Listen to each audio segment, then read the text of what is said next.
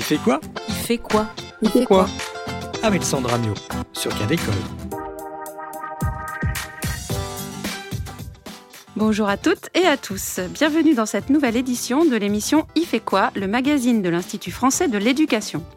Aujourd'hui, nous nous intéressons à la cellule BEA pour bâti scolaire et espace d'apprentissage. Il faut dire que cette question est très vive dans le milieu éducatif, du fait bien sûr de l'avènement du numérique, mais aussi des innovations pédagogiques comme par exemple la pédagogie par projet ou la collaboration entre élèves, et des préoccupations environnementales et sanitaires.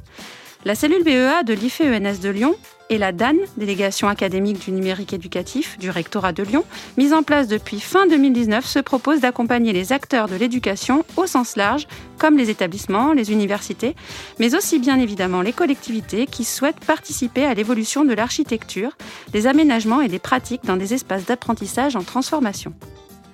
Pour en parler, nous accueillons Edwige Couro-Falquero, chargée de veille et de projet à l'IFE et copilote de la cellule BEA, et Marilyn Vuillot, enseignante chargée de mission dont le rôle est de faire le lien entre le numérique pour la DRAN, délégation de région académique du numérique pour l'éducation, et l'innovation pour la MIE-DFIE, délégation formation, innovation, expérimentation, mission innovation, expérimentation.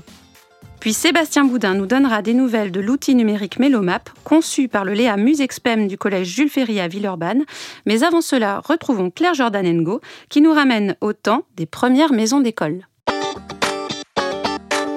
Bonjour Claire. Bonjour Sandra.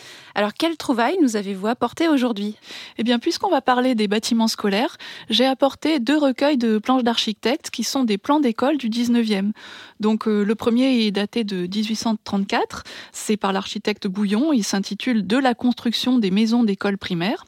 Et l'autre, en revanche, date de 1873. C'est un recueil de l'architecte César Pompée et il s'appelle Plan modèle pour la construction d'écoles et de mairies. Euh, je les ai choisis parce qu'ils encadrent en quelque sorte la, la mise en place de l'instruction publique tout au long du siècle. Mais avant, les écoles n'étaient pas construites par des architectes?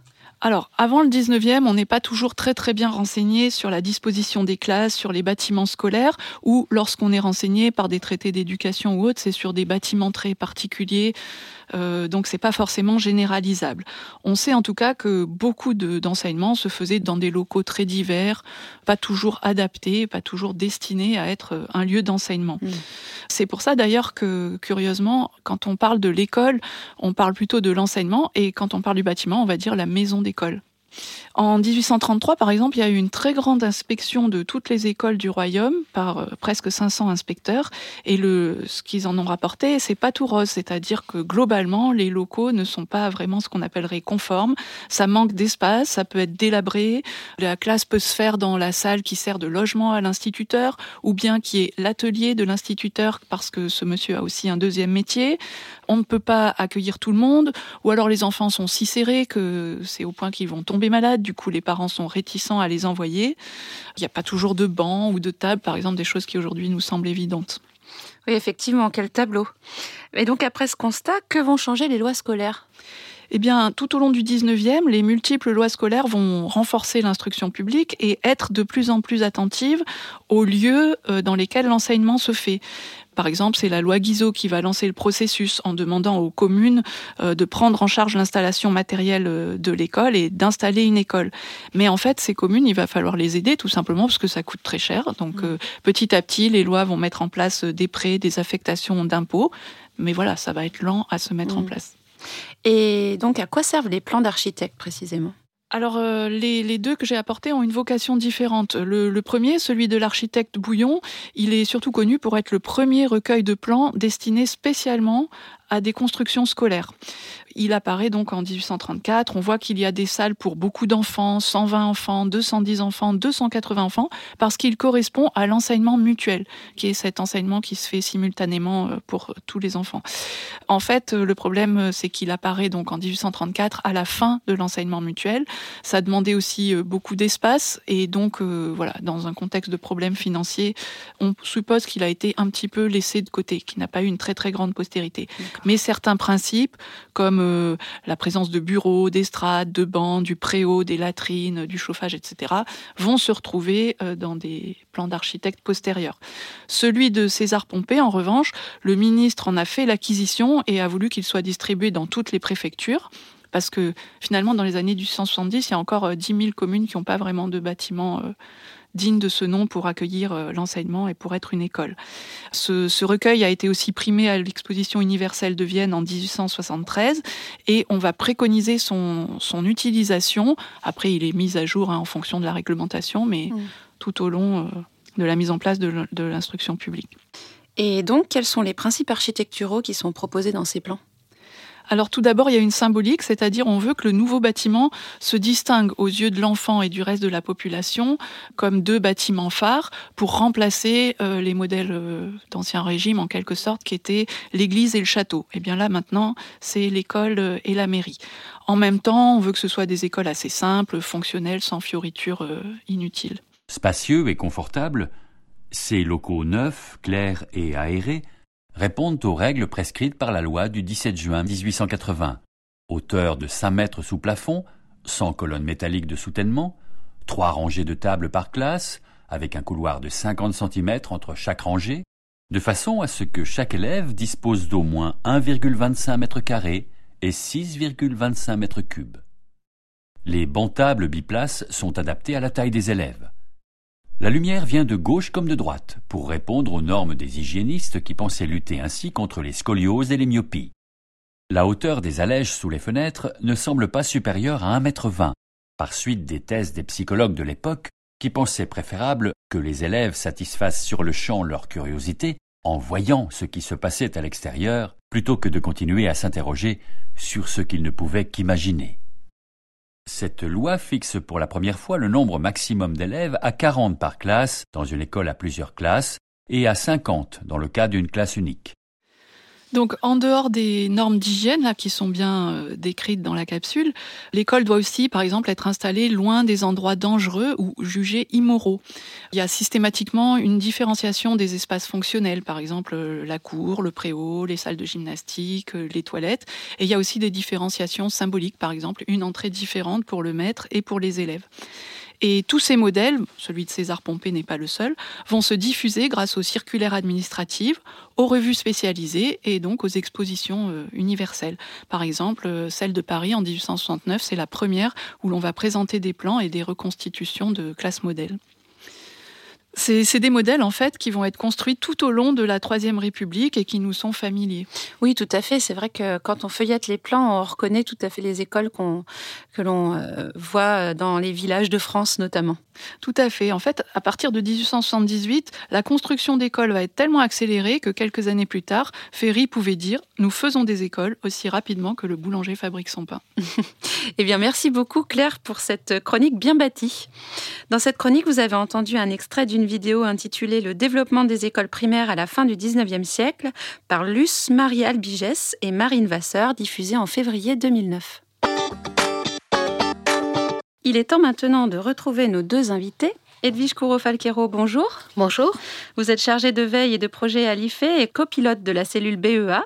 Et Marilyn Villot, bonjour. Bonjour. Vous êtes enseignante, chargée de mission pour la DRAN et la MIE DFIE, en charge du lien entre innovation et numérique. Euh, vous avez donc un rôle clé d'interface entre les acteurs chargés de l'innovation, du numérique et de la formation au sein du rectorat de Lyon. Tout à fait. Alors, comme évoqué précédemment dans le sommaire, la cellule BOA répond à une préoccupation importante du système éducatif qui subit des transformations profondes liées aux innovations pédagogiques développées ces derniers temps, en lien ou non avec le numérique, mais aussi aux questions sanitaires et environnementales qui marquent ce début de XXe siècle, et aux enjeux de bien-être et de conditions de travail pour les élèves comme pour les personnels. Il devient incontournable de travailler dans des locaux plus sains, qui soient modulables et évolutifs face aux usages pédagogiques variés à l'usage du numérique qui favorise ce que l'on nomme les compétences du XXIe siècle, comme la collaboration, la créativité, la communication, la pensée critique, et j'en passe. Entre 1950 et 2016, il s'est passé énormément de choses. Par exemple, en 1969, on a marché sur la Lune. En 1974, on a inventé la carte à puce. En 1990, il y a eu l'annonce publique du web. Tous ces événements ont bouleversé notre société. Et pendant ce temps, les élèves sont restés assis de la même manière pour apprendre de la même façon. Alors, on vient d'entendre l'introduction à une vidéo de présentation du projet Éclat, mené au collège Jean-Philippe Rameau à Champagne-en-Mont-d'Or. On l'évoquera peut-être plus tard. Et c'est vrai que ce constat de la classe autobus qui perdure à travers le temps euh, est assez frappant, n'est-ce pas?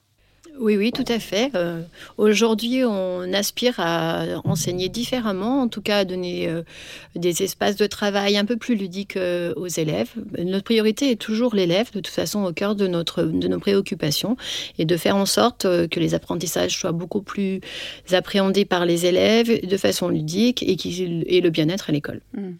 Et alors, donc, a émergé l'idée suite à ce constat, de créer une cellule d'accompagnement à la transition vers des nouveaux espaces d'apprentissage, qui est la cellule BEA, donc euh, pour laquelle vous êtes présente aujourd'hui ici, Edwige Couro-Falquero.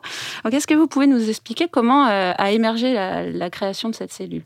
Oui, effectivement, la cellule euh, bâtie espace d'apprentissage qui a été créée dans l'Académie de Lyon, académie un peu pilote de ce point de vue. C'est une cellule euh, qui travaille sur euh, l'école de demain et les établissements scolaires euh, d'aujourd'hui et, et, du futur. C'est-à-dire qu'on essaye d'aller au-delà de cette forme scolaire et de ce bâti scolaire qui a assez peu euh, évolué depuis les modèles que vous évoquiez du, du 19e siècle ou du début du 20e siècle et euh, où prédomine euh, la classe autobus, la classe en rangée pour un enseignement frontal même s'il ne faut pas non plus caricaturer. Et depuis de nombreuses années, maintenant, on trouve d'autres configurations dans les écoles, dans les établissements scolaires. On trouve des classes en îlot, on trouve euh, des classes euh, laboratoires, mais c'est loin d'être la norme. Donc cette cellule bâtie espace d'apprentissage, qui a maintenant deux ans, a été créée à la croisée de réflexions, euh, je dirais, issues de, la recherche hein, de, de, scientifiques qui travaillent sur cette forme scolaire à la française, sur les enjeux de massification, de diversification pédagogique, de bien-être, de santé, de transition écologique, et à la croisée également d'expériences euh, de terrain, d'innovation qui étaient présentes, euh, on va dire, depuis environ 2015-2016 dans l'Académie de Lyon. Plusieurs établissements, des collèges, des lycées notamment, qui ont euh, réfléchi et commencé à transformer euh, différentes euh, salles de classe, différents espaces d'apprentissage et notamment à, euh, expérimenter des espaces d'enseignement plus flexibles, plus modulables et à travailler autour de notions de bien-être, de conditions de travail et d'apprentissage, d'inclusion. Mmh. justement, est-ce que vous pouvez nous donner des exemples de ces projets qui seraient emblématiques en fait des problématiques qu'on retrouve à travers ces différents espaces? Alors oui, euh, de mon côté, j'ai accompagné euh, deux collèges. Mhm. Donc euh, c'est dans une dynamique de territoire apprenant qui a fédéré des acteurs et des partenaires de la Loire et donc de deux collèges de la Loire. le département de la Loire, le CD42, a financé des classes laboratoires dans chacun de ces deux collèges. Donc c'était le collège Edmond Richard à Saint-Chamond et le collège Valdec-Rousseau à Firminy. Donc chacun d'entre eux ont eu une classe laboratoire. Donc euh, ça voulait dire en fait euh, un espace plus grand que que les conventions. Euh, ça voulait dire du matériel innovant, du matériel numérique. et en fait, ces deux collèges, effectivement, devaient appréhender, en tout cas, ces nouveaux espaces et ces nouveaux matériels. Donc ça, c'était un des premiers euh, exemples euh, que j'ai suivis euh, personnellement. Euh, voilà. Après, au niveau des, donc on est dans le second degré, dans le premier degré aussi en ce moment euh, avec la cellule BEA et toujours euh, conjointement à chaque fois avec la DRAN, le département numérique, et puis plus tard interviendra le département innovation.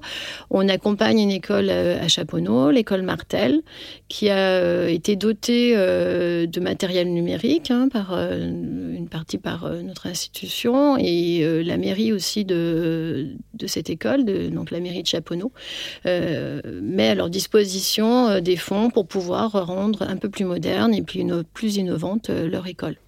Et alors, quels enjeux ces projets ont-ils, on va dire, confirmés ou alors révélés ou peut-être même évacués? Est-ce que vous avez des questions, des problématiques qui ont beaucoup évolué depuis la mise en place de ces projets et puis maintenant une forme d'aboutissement pour certains?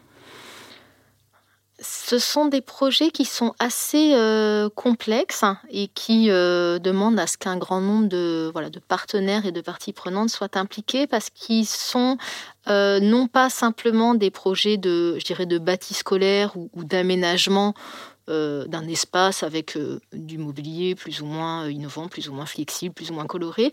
Mais ce sont vraiment des projets qui combinent tous les enjeux à la fois de, de l'enseignement apprentissage, comment aider les élèves à mieux apprendre et comment euh, euh, aider, outiller les enseignants à, mieux enseigner, euh, mais qui recouvre aussi des enjeux, je dirais, sociétaux autour du bien-être, du bien-être au travail, autour de la santé des espaces aussi euh, plus sains. Hein. On connaît des problématiques autour de l'amiante, de la qualité de l'air, euh, etc. Euh, des espaces aussi plus adaptés à la transition écologique. Tout le monde a en tête des, des images d'enseignants et d'élèves qui dégoulinent de transpiration et n'arrivent plus du tout à apprendre ou à enseigner lors des périodes de forte chaleur. Et puis des enjeux aussi partenariaux parce que pour aménager, transformer des espaces d'apprentissage, il faut réussir à faire dialoguer des enseignants, des directions, euh, des collectivités, euh, leur euh, personnel dans les établissements scolaires, il faut associer les élèves, les parents d'élèves. Donc on voit que c'est des projets très complexes avec des enjeux, je dirais, matériels, physiques, de, bien-être et de santé, et puis des enjeux vraiment, je dirais, intellectuels et cognitifs autour des conditions d'apprentissage. Mmh. Alors, je voudrais revenir hein, sur, euh, sur un projet qui est le lycée euh, du docteur euh, Charles Mérieux, qui en fait regroupe un petit peu tous les éléments dont vous venez de parler, Edwige, puisque c'est un projet total à, ce niveau-là. Alors, est-ce que vous pouvez nous donner quelques. faire un bilan en fait de cette première expérimentation? Alors faire un bilan, c'est un petit peu tôt parce que le lycée du docteur Charles Mérieux, qui se situe à Lyon, a ouvert ses portes mm. et accueille des élèves de seconde et de première depuis septembre 2021. Donc c'est un peu tôt pour, faire un retour d'expérience et un bilan. Par contre, il est exact de dire que c'est un, projet euh, emblématique. Euh, pour resituer les choses, le Conseil régional Auvergne-Rhône-Alpes euh, a demandé il y a maintenant trois ans au rectorat de Lyon de l'aider à concevoir un lycée innovant, un lycée euh, où il y aurait des équipements et des pratiques euh, numériques, euh, je dirais, généralisées, hein, largement diffusées.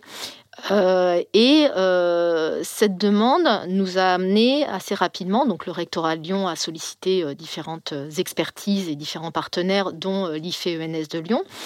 et cette, cette demande autour d'un lycée innovant et numérique nous a très rapidement amené à euh, réfléchir aussi en termes de euh, non seulement d'équipements numériques, mais aussi euh, d'équipements et d'infrastructures numériques, mais aussi de conception des espaces et de l'architecture globale de, cet établissement scolaire. Donc on a travaillé sur un, programme de construction et d'équipement très fortement couplé à un projet pédagogique autour de bonnes conditions d'apprentissage, de bonnes conditions d'utilisation des outils et des technologies numériques au service de la pédagogie, au service de, l'éducation, euh, et également autour des notions de, bien-être et euh, de, confort de travail et de plaisir au travail. Et l'innovation, on l'a située à la croisée de, ces principaux enjeux, conditions de travail, conditions d'apprentissage, bien-être, santé et, euh, et qualité d'accueil dans les locaux. Et du coup, on a aujourd'hui un lycée qui est assez assez différent euh, d'un lycée classique avec euh, voilà des salles de classe qui euh, ne ressemblent pas à une salle de classe en autobus, qui sont très modulables, qui sont assez grandes, très lumineuses, qui sont défonctionnalisées, c'est-à-dire qu'on peut vraiment y enseigner toutes sortes de disciplines et y conduire d'ailleurs d'autres activités que simplement de l'enseignement. Euh, on y trouve également des espaces de travail collaboratif, de coworking et euh, des espaces euh, qu'on a appelés des espaces de respiration pour les élèves, des espaces où ils peuvent à la fois se détendre, se reposer, travailler, travailler seul, travailler en groupe. Donc on a essayé de concevoir cet établissement avec des, des espaces qui soient tous des espaces au service de l'apprentissage. Hmm. Ça sonne un peu comme le lycée idéal quelque part. Euh, mais alors pour euh, les auditeurs qui souhaiteraient mettre en place ce type de projet, pouvez-vous nous expliquer comment fonctionne l'accompagnement proposé par la cellule? Marilyn Millot.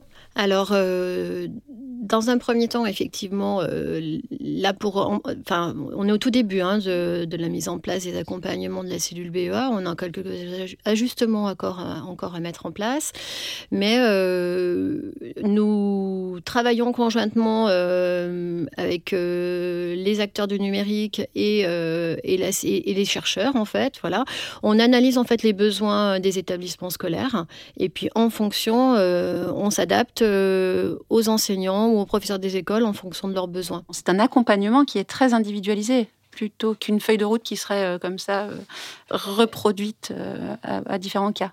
Oui, oui, tout à fait. Si je reviens sur les deux exemples que j'ai énumérés euh, précédemment, là sur les collèges euh, Lab, là sur les deux collèges de la Loire, quand nous les avons accompagnés, euh, on les accompagnait, on les nous avons accompagnés sur tout ce qui est organisationnel, mais aussi pédagogique, didactique, voilà, l'appropriation de nouveaux mobiliers, l'appropriation des tablettes. Donc, on a fait intervenir plusieurs services du rectorat, à savoir des formateurs pour les former sur les tablettes, donc tout ce qui est en numérique euh, on a fait venir des chercheurs euh, pour euh, évaluer les déplacements effectivement des enseignants et des élèves. tout ce qui est pédagogique, didactique, établir des scénarios adaptés à ces nouveaux espaces. donc finalement, c'est un travail vraiment conjoint entre différents services où chacun apporte, apporte son savoir. Mais euh, c'est vrai qu'en fonction des, écoles que nous accompagnons, on s'adapte vraiment aux besoins. Euh, on est à l'écoute et puis les problématiques sont pas toujours les mêmes. Ce sont pas les mêmes au niveau euh, du bâti, par exemple. Ce ne sont pas les mêmes au niveau aussi des personnels. L'innovation n'est pas toujours appréhendé de la même façon par chacun des enseignants. Tous ont à cœur effectivement de faire évoluer leur, euh, leur façon de travailler, mais c'est quand même euh, un peu bousculer tout le monde. Et, euh, et il, faut que, il faut un temps d'adaptation et on s'adapte en fait euh, au rythme de chacun. C'est-à-dire que parfois, voilà, il faut un temps de, pour maturer en fait tout ça euh, et, se rendre compte qu'effectivement, ou, par leur lecture tout simplement, ou par euh, l'apport des chercheurs, voilà, ils, avancent progressivement en fait sur l'appropriation de ces nouveaux espaces. Mmh. Edwige Corofalquero, le 20 et 21 octobre dernier, la cellule BEA de l'IFE avait organisé un séminaire intitulé Terrain d'apprentissage. Alors, est-ce que vous pouvez nous dire ce que vous avez retenu euh, de ces moments d'échange? Ces séminaires ont été euh, l'occasion de, sur un temps euh, court, hein, de, deux jours courts mais intenses, de euh, jouer vraiment euh, ce rôle euh, d'interface que se donne l'Institut français de l'éducation et cette cellule bâtie espace d'apprentissage. C'est-à-dire que l'idée de ces temps de, rencontres et de, et de formation, c'est de proposer un espace de dialogue entre des acteurs, des mondes qui euh, travaillent euh, ensemble sur euh, l'école de demain, ou améliorer l'école d'aujourd'hui et construire l'école de demain, mais avec des logiques métiers, avec des processus, avec des champs de compétences assez distincts.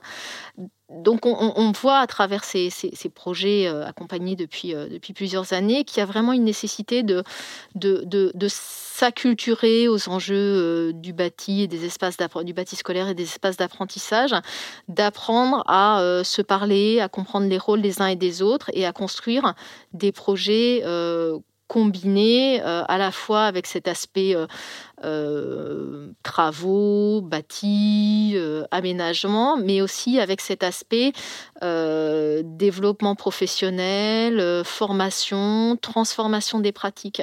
Et je crois qu'en ce sens-là, ces deux journées séminaires ont été très intéressantes. La première journée était plutôt destinée aux enseignants de l'Académie de Lyon, donc enseignants premier second degré, toute discipline. La deuxième journée était plus destinée à l'encadrement, l'encadrement des établissements scolaires, euh, les corps d'inspection euh, et les collectivités euh, territoriales, hein, les gens qui, travaillent dans les directions de l'éducation, dans les directions du, patrimoine.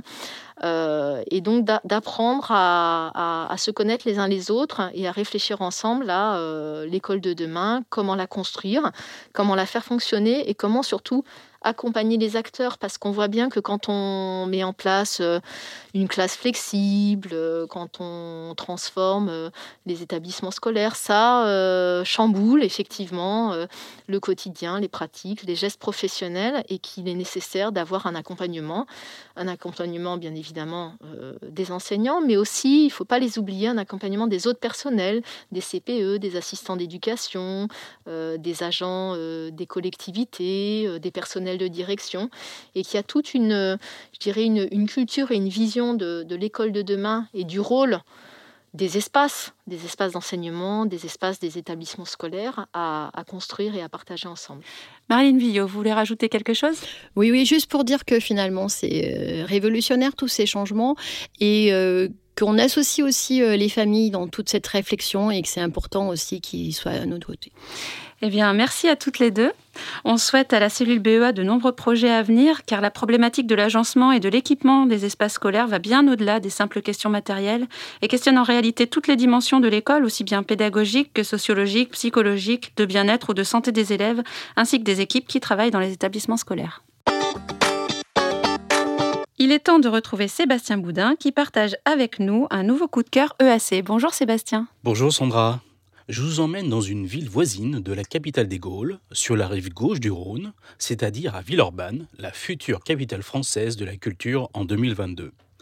Pour être précis, nous nous rendons au Léa Jules Ferry qui fait découvrir à ses élèves la musique par les sons. Mais Sébastien, je connais ce Léa, c'est le Léa Musexpem. Tout à fait, Sandra. Je vous invite d'ailleurs à réécouter l'émission numéro 34 du mois de mai dernier. Justement, le Léa Musexpem regroupe trois équipes travaillant ensemble pendant toute l'année scolaire. Pour une meilleure coopération, un outil numérique est en cours de création et il sera utilisé par 10 enseignantes, 3 musiciens et un chercheur. Delphine Morand-Dumarski, professeure des écoles, nous présente cet outil baptisé Melomap. Je cherchais un moyen de transmettre à l'équipe d'analyse tout ce que nous on pouvait faire dans nos classes et de nous avec les musiciens et entre deux passages d'atelier avec les musiciens.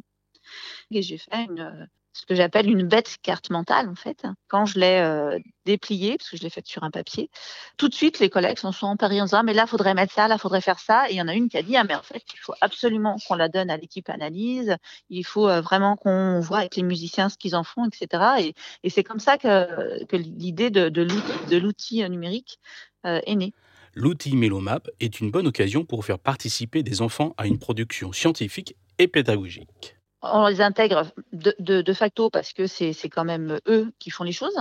L'idée, c'est qu'ils euh, puissent eux-mêmes aller chercher soit euh, des compléments d'information sur des choses qu'ils pratiquent, donc en ayant euh, différentes visions, soit qu'ils puissent enrichir nos visions. Par exemple, si on veut travailler sur la notion de silence dans la musique, qui est, est une notion qui apparaît très très vite chez les enfants, la nécessité de faire silence pour s'écouter, pour laisser la place à l'autre, pour euh, entrer correctement euh, dans le morceau. Eux, ils ont plein plein de choses à dire là-dessus. Et du coup, ils s'enrichissent les uns les autres de leur vision et de leur explication. Lors de la quatrième journée du séminaire international d'Eléa, une délégation québécoise a rendu visite à l'école élémentaire Jules Ferry de Villeurbanne. Ils sont venus assez longuement dans l'école. Ils ont été accueillis euh, sur une première partie par euh, le chercheur, donc Jean-Paul Fillot, et puis un des musiciens avec qui on travaille, Pascal Pario, qui ont présenté euh, brièvement le Léa. C'est rare qu'on ait des adultes qui regardent ce qu'on fait. Du coup, ils ont tout de suite mis des mots sur les choses qu'on propose et pour nous, c'était très revalorisant on a pris contact, on a des projets, notamment de faire travailler nos élèves ensemble. Déjà, de commencer par une petite chose comme ça, sur un atelier d'écoute, de mener euh, euh, le même atelier dans, deux classes, une au Québec et une en France, et de faire la mise en commun avec les deux classes en visio. Cadécole suivra l'évolution de ce nouvel outil, et comme disait le poète américain, la musique est le langage universel de l'humanité. Avec Melomap, cette citation est désormais scientifiquement prouvée. Merci Sébastien, quel poète Il s'agit d'une citation de Henry Wadsworth Longfellow, nom très musical s'il en est. C'est la fin de cette émission. Merci à toutes et tous. À la réalisation, notre bâtisseur d'émission Sébastien Boudin. Vous pouvez retrouver toutes les informations sur la cellule BEA ainsi que sur nos deux chroniques sur le site de notre web radio Cadécole à l'adresse suivante ife.ens-lyon.fr slash cadécole. À très vite